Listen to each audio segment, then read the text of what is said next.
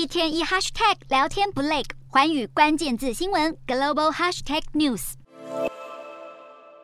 朝鲜半岛上空二十六日战云密布，因为穷兵黩武的北韩派出多架无人机侵扰。飞到南韩京畿道金浦、播州和江华岛一带，甚至靠近首尔市附近的上空。这是时隔五年，北韩再一次侵犯南韩领空。二零一七年六月九日，北韩无人机曾在江原道灵体一带的山头被发现，这回又出现。为了捍卫领空，南韩多次进行广播驱离、涉及示警，并且出动战斗机和攻击直升机等进行追击。不幸的是，南韩空军一架 KA-1 轻型攻击机为了拦截北韩的无人机，不幸坠落在江原道横城郡莫西里。幸好两名飞行员成功逃生，而且意识清醒。然而国军都出意外了，就怕民航飞机也大受影响，因此联合参谋本部要求仁川国际机场和金浦机场飞机停飞一个小时，直到下午两点十分才全部复飞。只是多个航班已延误，而这样的局面，即便挥别二零二二，也无法挥之而去。南韩统一研究院发布二零二三朝鲜半岛局势展望报告指出，北韩冬季演练可能持续到明年三月，而明年七月到九月还有夏季演练。南韩和美国也可能在相同时间举行联合军演，在以强对强的情势下，朝鲜半岛的硝烟短时间内难以散去。